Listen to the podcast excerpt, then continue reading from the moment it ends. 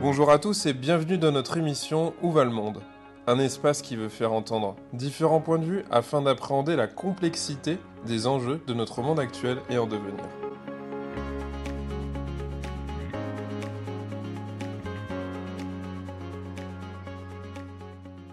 Jolie Andrés, bonjour. Bonjour. Alors aujourd'hui, euh, on se retrouve dans le quartier des affaires, à la Défense. On va discuter des entreprises françaises à l'international. Euh, du positionnement de la France euh, par rapport aux, autres pays et aux autres continents. Pour commencer, est-ce que tu peux te présenter à nos auditeurs? Oui, bah écoute, merci de m'accueillir, ou c'est moi qui dois dire que je t'accueille dans ce quartier où je travaille maintenant depuis quelques années.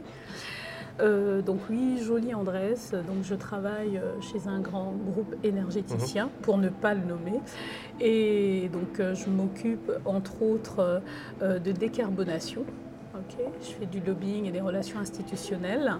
Et puis, à côté de ça, bah, je suis une femme engagée. Je me définis surtout par mon engagement sur des sujets dans Powerman féminin, sur des sujets aussi euh, bah, de la place de la femme dans ces grandes entreprises françaises.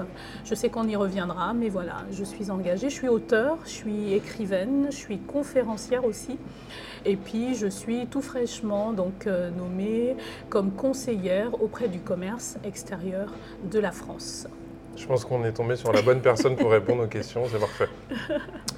Alors justement, euh, dans, les descriptions qui sont données, euh, il est indiqué lobbyiste. Ça veut dire quoi? Ça signifie quoi lobbyiste?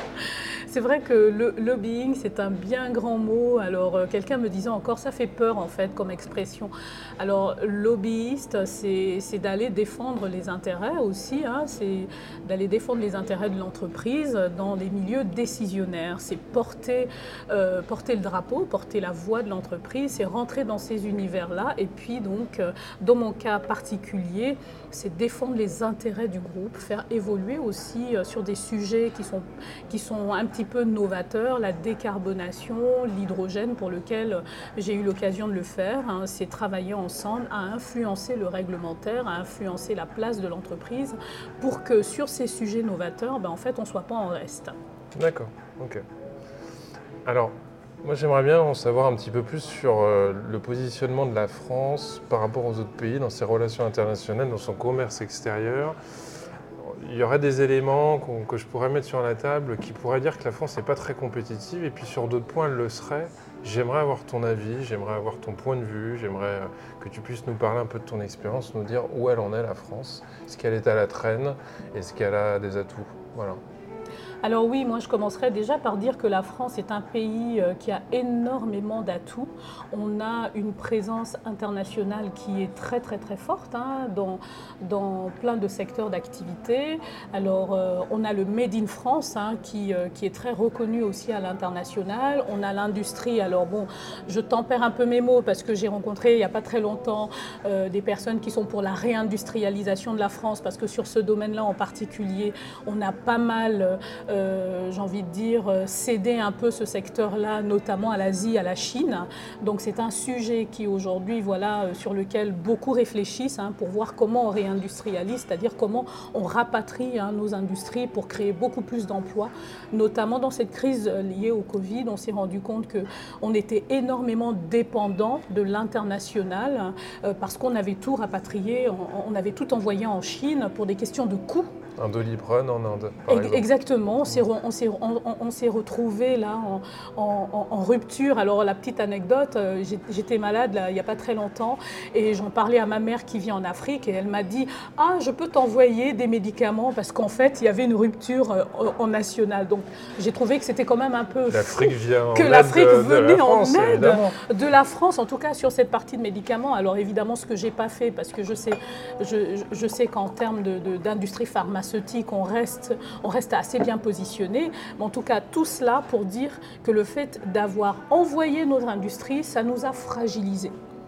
Et aujourd'hui, on essaye de revenir vers, vers, vers, euh, vers cette industrialisation parce qu'en fait, ces critiques, on en a besoin. On l'a vu aussi notamment avec la dépendance énergétique, avec la crise en Ukraine. Hein. ça nous a démontré une fois de plus que même la moutarde, enfin des sujets qu'on n'aurait jamais pu penser, nous on voyait moutarde de Dijon, moi j'étais persuadée que c'était à Dijon que c'était fabriqué. Et non, on a découvert que tout cela venait de Des champignons de Paris qui poussent en Pologne. hein, eh ben voilà, vous voyez, donc tout un tas d'aberrations qui montrent quand même que oui, certes, la France est une grande puissance, quatrième puissance hein, euh, euh, économique, mais qui a eu tendance à être fragilisée par le fait d'avoir déporté une grande partie de son industrie. On le voit aussi dans le secteur de l'automobile on est en train d'amorcer une transition énergétique euh, vers les véhicules élect- électriques. Et là aussi, on s'est rendu compte que bah, on était dépendant de l'Asie, notamment sur les questions des batteries.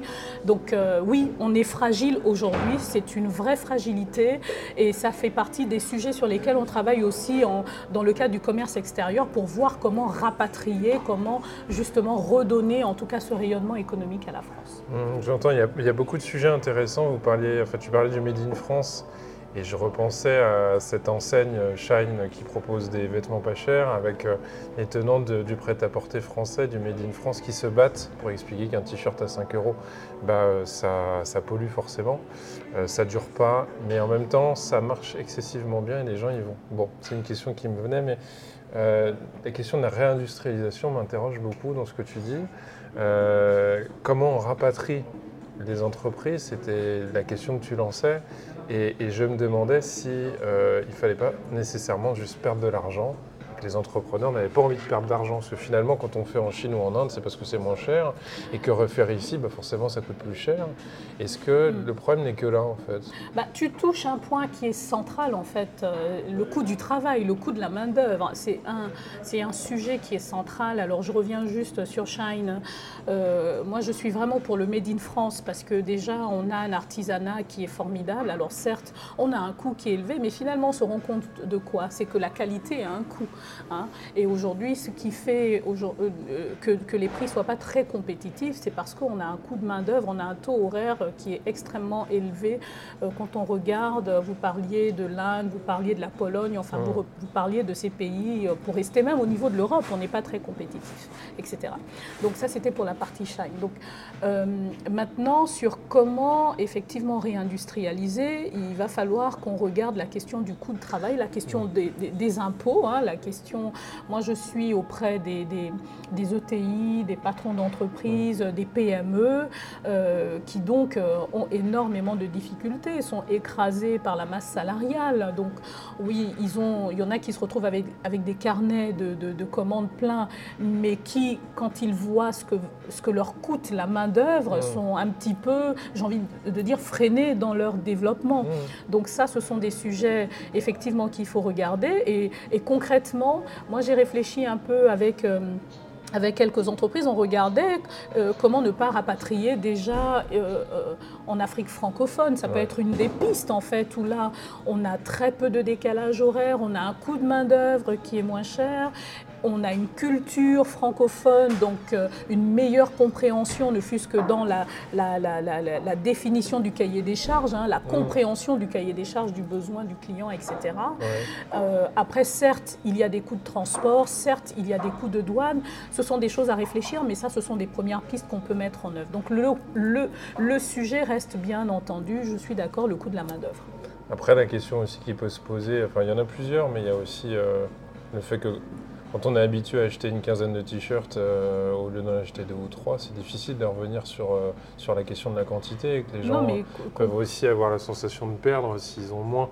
Oui, et puis on est dans une génération où euh, euh, on veut consommer euh, très très vite, on veut cons- consommer rapidement. On sait qu'aujourd'hui, l'une des industries les plus polluantes, et ça c'est la casquette décarbonation, c'est l'industrie textile, hein, parce que bon, on parlait de Shine, enfin moi j'ai jamais personnellement, j'ai pas encore acheté, cette marque, mais je suis frappée de voir les jeunes avec qui que j'encourage, que j'accompagne, qui, disaient qu'en fait ça leur permet bah, d'être à la mode hein, puis à, moindre coût et puis, et puis surtout on est dans la consommation. Et il ne faut pas oublier que beaucoup des étudiants qui vont chez Shine, on a pu le voir, ont pu faire la queue pour obtenir à manger gratuitement. Eh, exactement. Donc c'est vrai qu'en même temps, en se mettant à leur place, le t-shirt à 5 euros, euh, forcément, ça vient euh, remplir On peut comprendre, voilà, ça vient remplir un besoin, ça leur permet ben, de, rester à la mode, euh, à moindre coût. Alors, il, effectivement, il y en a qui sont engagés, qui sont sensibilisés sur ces questions de, de, transition énergétique, mais après, c'est vrai que le revers, c'est que c'est des produits qui ne sont pas forcément de bonne qualité. Et moi, j'ai vu aussi sur des sujets de santé publique, on a vu qu'il y avait tout un tas de maladies aussi qui avec du, textile parce que c'est pas forcément bien traité, c'est pas forcément de qualité. Donc voilà, moi je leur jette pas la pierre, je, comprends qu'ils sont face aussi à leur réalité économique. On a vu à quel point ils ont été fragilisés vis-à-vis de la, crise du Covid, mais après effectivement c'est de voir comment nous, notre industrie qui reste qualitative mais des fois très peu accessible, accessible pardon, comment on peut trouver le juste milieu. Hmm. Après, il y a une question de fond qui personnellement m'anime régulièrement, c'est de me dire est-ce qu'il faut vraiment qu'on soit toujours au pied du mur pour réagir? Et ce, qui me venait quand tu étais en train de discuter, euh, tu répondais au début à ma question, c'était que finalement, j'ai l'impression que la France a une culture de l'investissement qui est moindre que par exemple les Américains. Euh, et que finalement, on aurait peut-être un défaut de pilotage ou de prospective du pays c'est une vision que j'ai, avec les entrepreneurs viendraient essayer de réveiller l'État français euh, pour lui dire qu'il ne faut pas vivre dans l'instant, mais qu'il va falloir penser à 10, 15, 20, 30, 40 ans plus loin. C'est l'image que j'avais et je me suis demandé si ce n'était pas finalement un peu une de tes fonctions d'aller essayer de réveiller euh, le gouvernement, l'État de différentes manières, en ayant un pied dans l'entreprise et en ayant aussi une connexion à la réalité internationale puisque la France parfois est peut-être un peu trop centrée sur ses fonctionnements ou sur certaines bases un peu vieillissantes. J'ai vu aux infos il n'y a pas très longtemps donc un, maire d'une ville, je ne sais plus laquelle, euh, qui avait décidé euh, d'entreprendre une longue marche de sa ville jusqu'à Paris. Alors je ne sais plus à combien de jours euh, ça correspondait, mais c'était pour pourquoi il, fait, il, a fait cette marche, c'est parce qu'il voulait montrer, en tout cas, sensibiliser sur les lenteurs administratives de, de, de l'État. parce que pour lui, voilà, pour reprendre un peu ce que tu disais, Aujourd'hui, les process administratifs, tout est tellement lourd que ça met beaucoup plus de temps et du coup, ça favorise pas forcément euh, le, comment on appelle, le changement.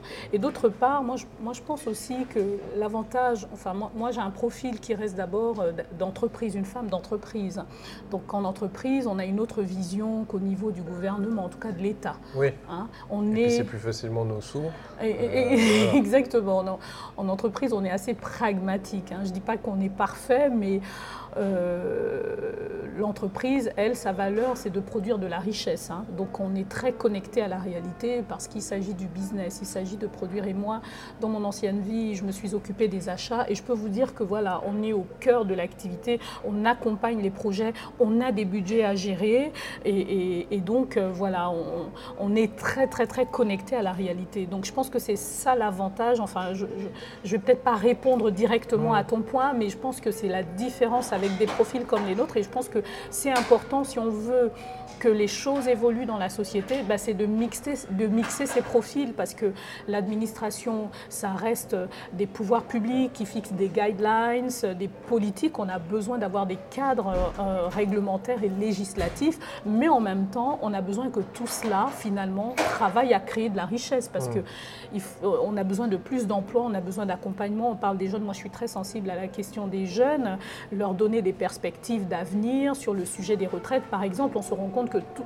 on, est dans un flou et avec la crise du Covid, ça n'a pas arrangé les choses. Donc le fait de mixer finalement ces profils, ben, je pense que ça peut être euh, un élément de, réponse. Hum, et puis souvent, ce que je me dis, c'est que les jeunes, quoi qu'on en dise, c'est eux qui paieront leur retraite de ceux qui arrivent bientôt à la retraite. Ben voilà. Euh, le veuille ou non, il faudra bien que ça fonctionne. Bon, alors, tu, euh, si je ne me trompe pas, tu es né en Afrique. Exactement. Et tu t'occupes de commerce extérieur. J'aurais voulu avoir un peu ton point de vue sur euh, bah, où ça en est, euh, la France et l'Afrique, puisque euh, c'est un sujet qui revient cycliquement un petit peu sur le devant de la scène.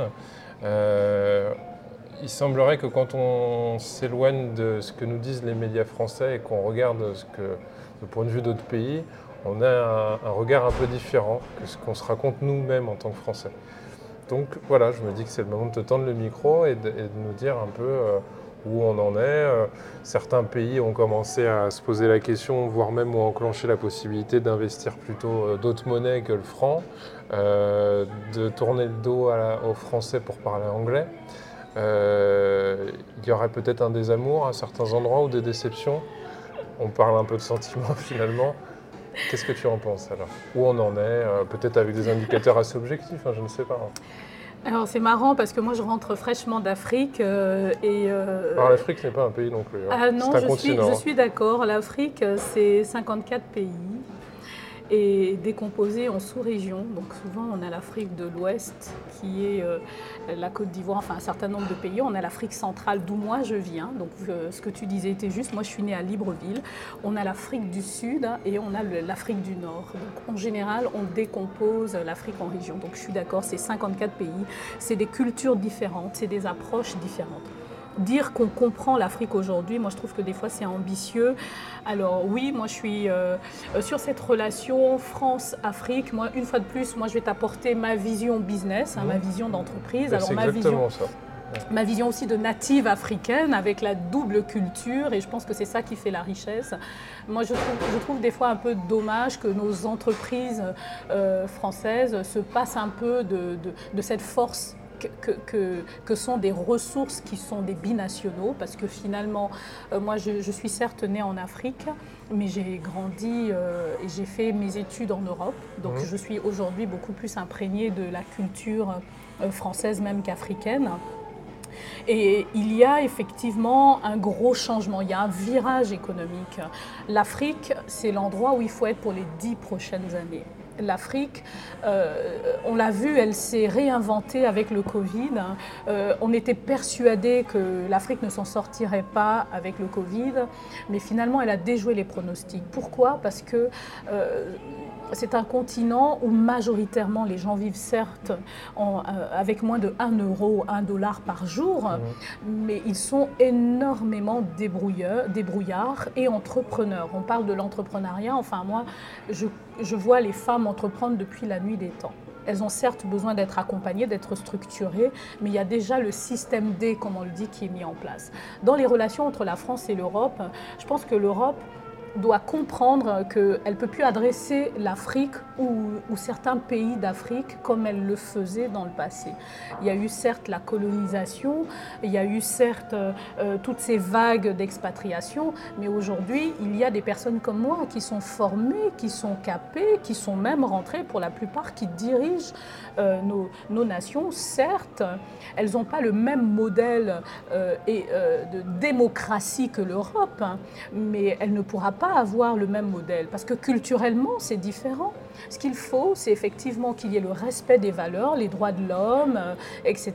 Mais en même temps, on ne peut pas demander à l'Afrique euh, d'être un mini Europe, c'est pas possible. Elle a besoin de trouver son modèle. C'est ce qu'elle est en train de faire. Elle a une jeunesse aujourd'hui bah, qui est un peu en désamour avec l'Europe, hein, qui avec euh, avec le 21e siècle, avec les réseaux sociaux, mais en fait aujourd'hui est très courtisé par plusieurs cultures, des Turcs, des Asiatiques. Moi, j'ai jamais vu autant d'Asiatiques. Et pour la petite anecdote, j'ai même vu des Asiatiques qui parlaient la langue que moi-même je ne parle pas.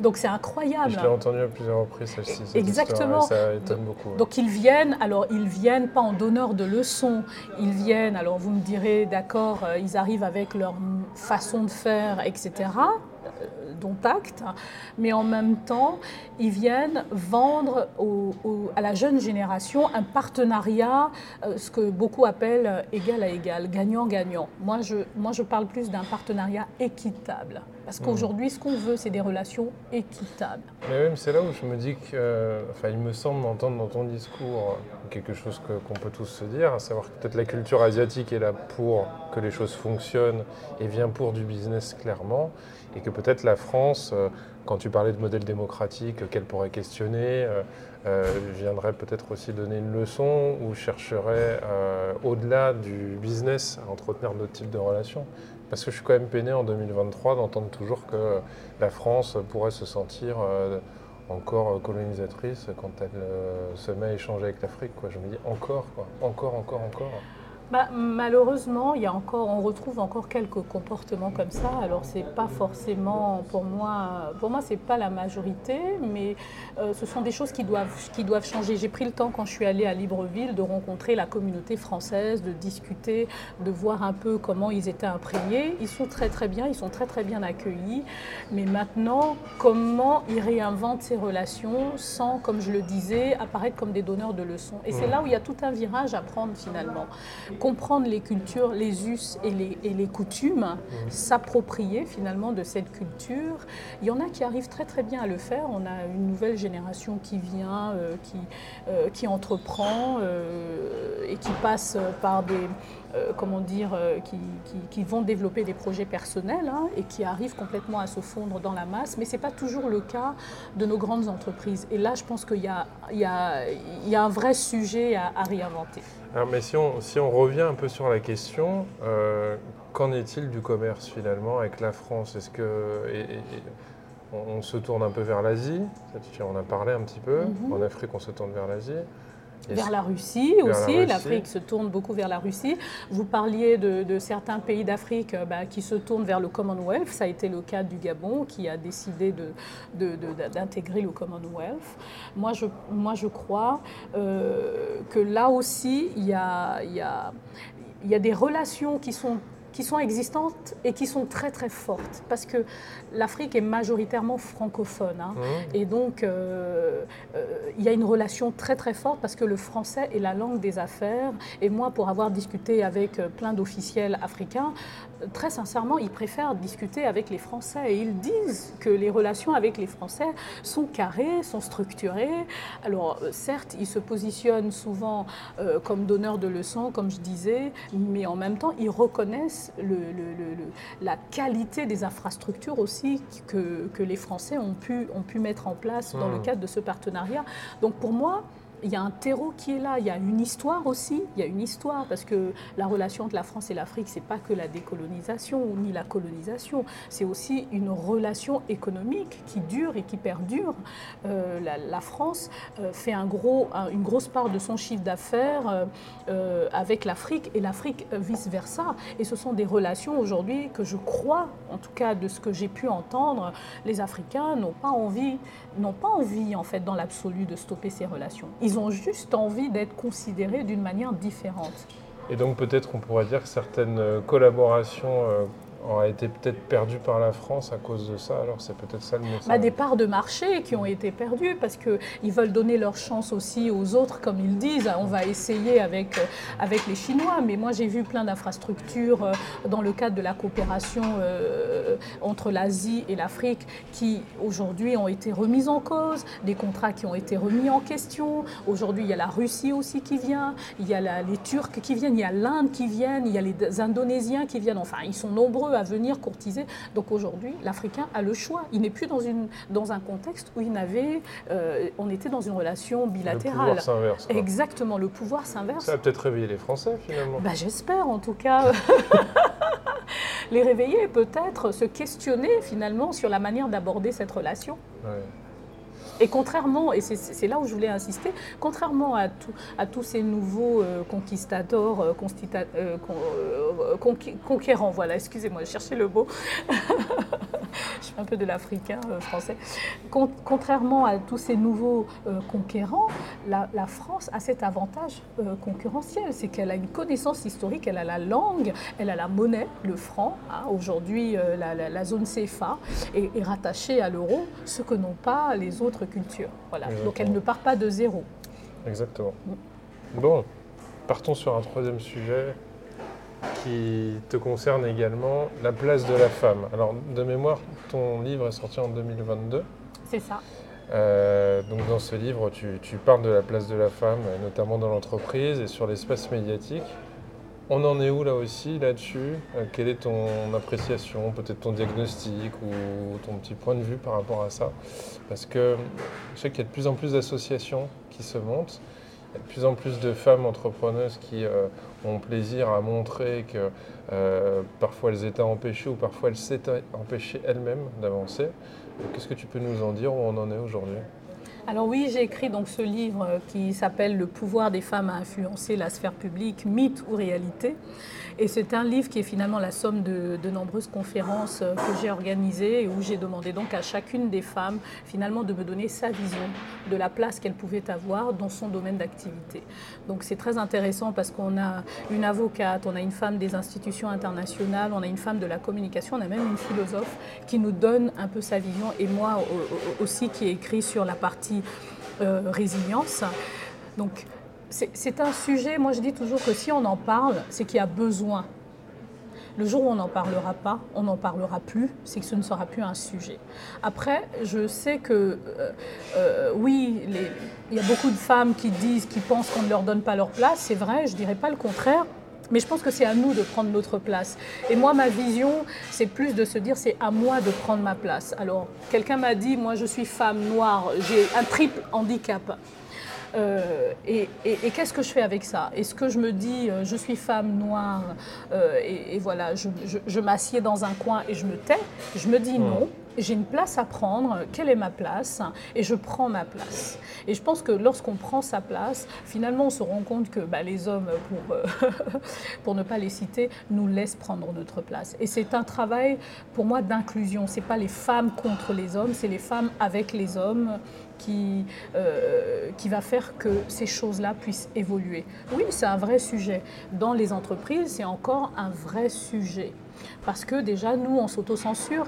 Euh, il y a des chiffres qui disaient qu'une femme, lorsqu'elle doit postuler sur un poste, lorsqu'elle a 70% des compétences, elle va se dire il me manque les 30%. Mmh. Alors qu'un homme, euh, l'inverse, les 30%, il s'estime légitime. Les prétentions salariales sont moins élevées. Les prétentions salariales Les sont... études sont intéressantes là-dessus. Les hommes demandent ben, beaucoup plus en fait d'emblée. Euh, exactement, on s'autocensure et sans oublier qu'il y a aussi la maternité qui fait qu'à un moment donné, notre carrière peut être amenée à être impactée.